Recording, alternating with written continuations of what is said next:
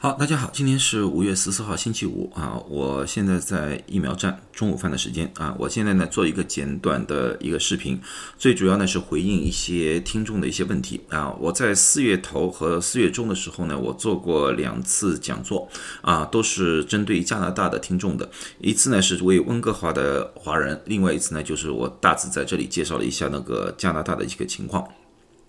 做完这两次讲座之后呢，得到了一些问题。这个问题最主要的呢，就关于加拿大的那个打疫苗的时间的问题。嗯，他们问我呢，就是打第一针和第二针相隔四个月，是不是有什么危害性？啊，需要注意些什么东西？当时呢，我的回答是我不知道，因为我确实没有任何数据能告诉他们这个做法是不是安全，是不是正确。啊，那么呢，今天呢，因为我得到了一些新的一些数据、一些情报，所以呢，我现在呢和大家呢分享一下。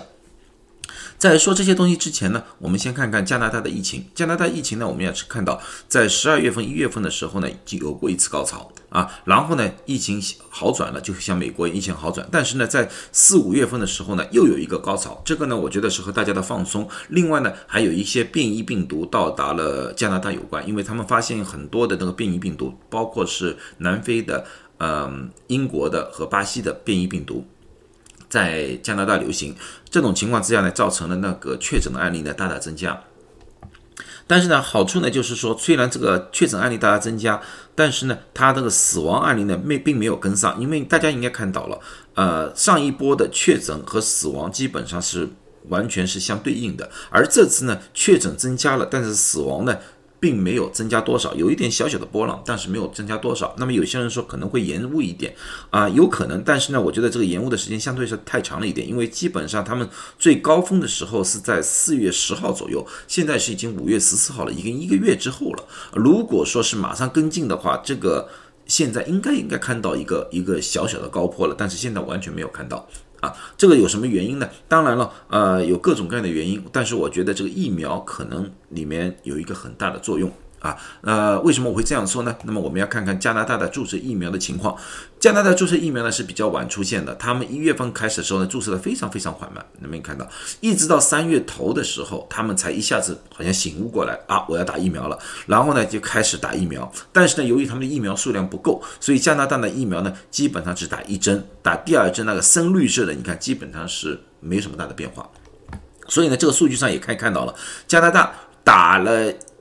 至少一针的是百分之三十八点八七啊，这个百分比是不错的，因为在现在美国打了打了至少一针的人也只有百分之四十六、四十七左右啊，四十六、四十七左右，所以这个数字还是不错的。但是呢，它和美国完全不一样，他打了一针的人是百分之三十五点五七，打了两针的成百分之三点三啊，所以说他把疫苗全部都给了打一针的，然后呢要等四个月之后才让你打第二针，除非一些特殊人群。那么呢，其很多人就担心打的这个一针是不是有效？那么从现在从加拿大本地来看的话，我觉得还是有点效的。为什么呢？他打了七十到七十九岁的人打了百分之八十八点五八，而九十岁这样以上的人打了百分之九十点一二。啊，我们现在也知道，这次新冠感染的话，老人最容易住院，最容易变重症，也最容易死亡。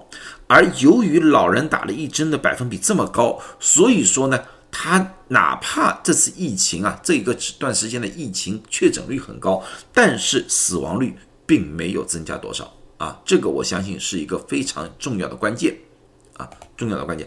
那么很多人说，那么从这个数据上看，是不是我觉得打一针就够了啊？那我觉得这个只是一个估计。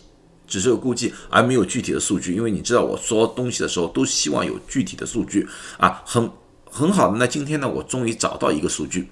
这个数据什么地方来的呢？是英国的，英国的呢是 University of Birmingham 做的一个调查。他这个调查是这样调查的，他呢是用了一百七十五人，这个一百七十五人都是八十岁以上的老人，然后呢把它分成两组，一组呢是九十九人，这个九十九人呢就是按照辉瑞啊，这是完全是辉瑞疫苗，辉瑞。二十一天之后打第二针，另外有七十三位呢是十二周，也就是三个月以后再打第二针。啊，这个也和英国有有关。英国那时候也是由于疫苗的那个呃紧缺，也不是单单紧缺了，他就想打多一点人，快点打多点人，所以呢，他把疫苗全部打在第一针、第二针什么时候有的什么时候打。啊，所以呢，英国呢才做了这方面的测试。加拿大呢，在某种程度上呢是学英国的这种方式，方方式。那么有些人说了啊。这群是九十九人，这群是七十三人，加在一起不是一百七十五位，是不是我算错了？并不是算错，为什么呢？里面有几位呢？他们在做测试的时候呢，发现呢，他们被感染了新冠了，或者已经被感染过新冠了，所以呢，他们把他们剔除在这个实验之外了。然后呢，做完这个实验之后呢，他们发现这个七十三位产生的，就打了第二针之后产生的综合抗体，比这个九十九位高很多，高多少呢？高三点五倍。啊，所以说呢，他们就说了哦，这种情况之下呢，感觉打第二针延迟其实是有好处的，啊，那么我怎么认为？我是不是可以得得出这样的结论？我觉得呢，我无法否定他们的结论，但是呢，我也无法完全认同他们的这个结论。为什么呢？这里面有几个问题。第一呢，它的这个测试人数很少，才一百七十五位。啊，第二呢，他们只针对了一个特殊的族群，八十岁以上的，啊，那么呢，我就有这个疑问，他这个三点五倍的数据放到现实生活当中去，年轻人、中年人，啊，会不会得出一个同样的效果呢？同样的数据呢？这个我不清楚了。而且呢，这个综合抗体的三点五倍，是不是也就意味着抵抗新冠病毒的能力增加三点五倍呢？这个也是有疑问的，因为这个不是完全的，一加一等于二的一个概率来的啊，这个是有一点有一点不同的那个不同的那个说法的啊，所以在现实生活中的效率是打疑问的啊。另外呢，还有一个问题呢，我就要想知道，那么打第一针和第二针，一个是三周，那么我只要这三周之内好好的保护自己，打了第二针之后，我现在知道打第二针之后的保护率是百分之九十以上，我是知道的。那么打十二周打第二针，那么这个十二周之内，我被感染的机会会有多少呢？啊，因为我保护自己三周相对就比较简单，保护十二周相对来说误差会很大很多很多啊，我会不会没有保护能力呢？啊，这个问题，两针之间的感染概率，这个在这篇文章里面也没有详细说明啊，所以说呢，我对这方面呢还是有一点不确定性。啊，但是关于这两针间的感染几率啊，还好呢，我又找到了另外一篇文章，那么我再和大家分析一下。这篇文章也是英国做的，他也是七十岁以上的老人。这次呢，他用两种疫苗，一种是辉瑞的疫苗，一种是牛津阿斯利康的疫苗。他打了针之后，打了一针之后，他就把那个感染的概率，他就不是综合抗体了，感染的概率，他就做了一个图表。这个图表做出来之后呢，他们这个红色的是辉瑞疫苗。而蓝绿色的是那个牛津阿斯利康的疫苗，他们发现到了二十八天左右啊，这两者基本上的保护率差不多，保护率是多少呢？保护率是百分之六十到七十左右，而对重症的保护率、住院的保护率是百分之八十左右啊，这是他们的结论啊。但是呢，你从这个图表上面也看了，就是辉瑞疫苗它下降的那个保护下降的趋势啊，基本上很平缓，而。牛津阿斯利康呢又不同，刚开始的时候下跌，然后再上升，然后再下跌，啊，所以它起伏比较大。我对我来说，这个当然是个好事。如果我们按照普通情况打二十一二十一天打第二针的话，这确实是好事。对我来说，就说好，我打一针也有很高的一个保护率，百分之六十和七十的保护率。但是对于这个十二周或者说是。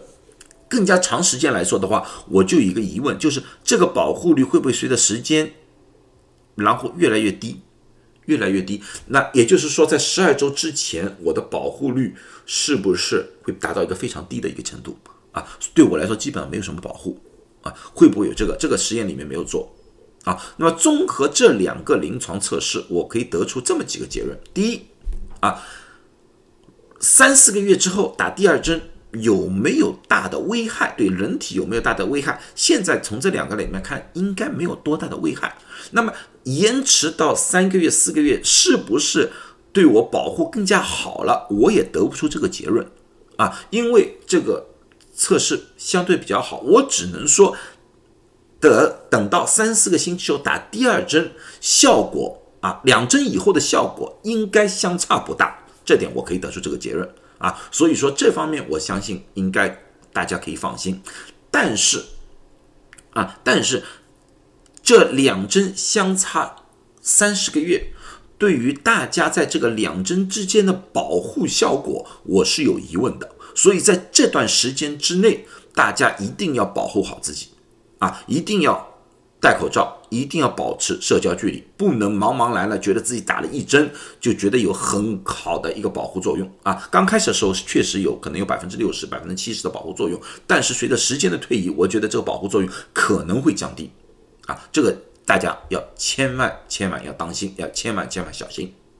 好了，那么这个我就总结完了。那么今天晚上回到家呢，我会谈另外一个问题，就是关于 CDC 打了疫苗之后。打完两针疫苗之后，你可以不用戴口罩，不用保持社交距离。那么呢，我先谈谈我的看法。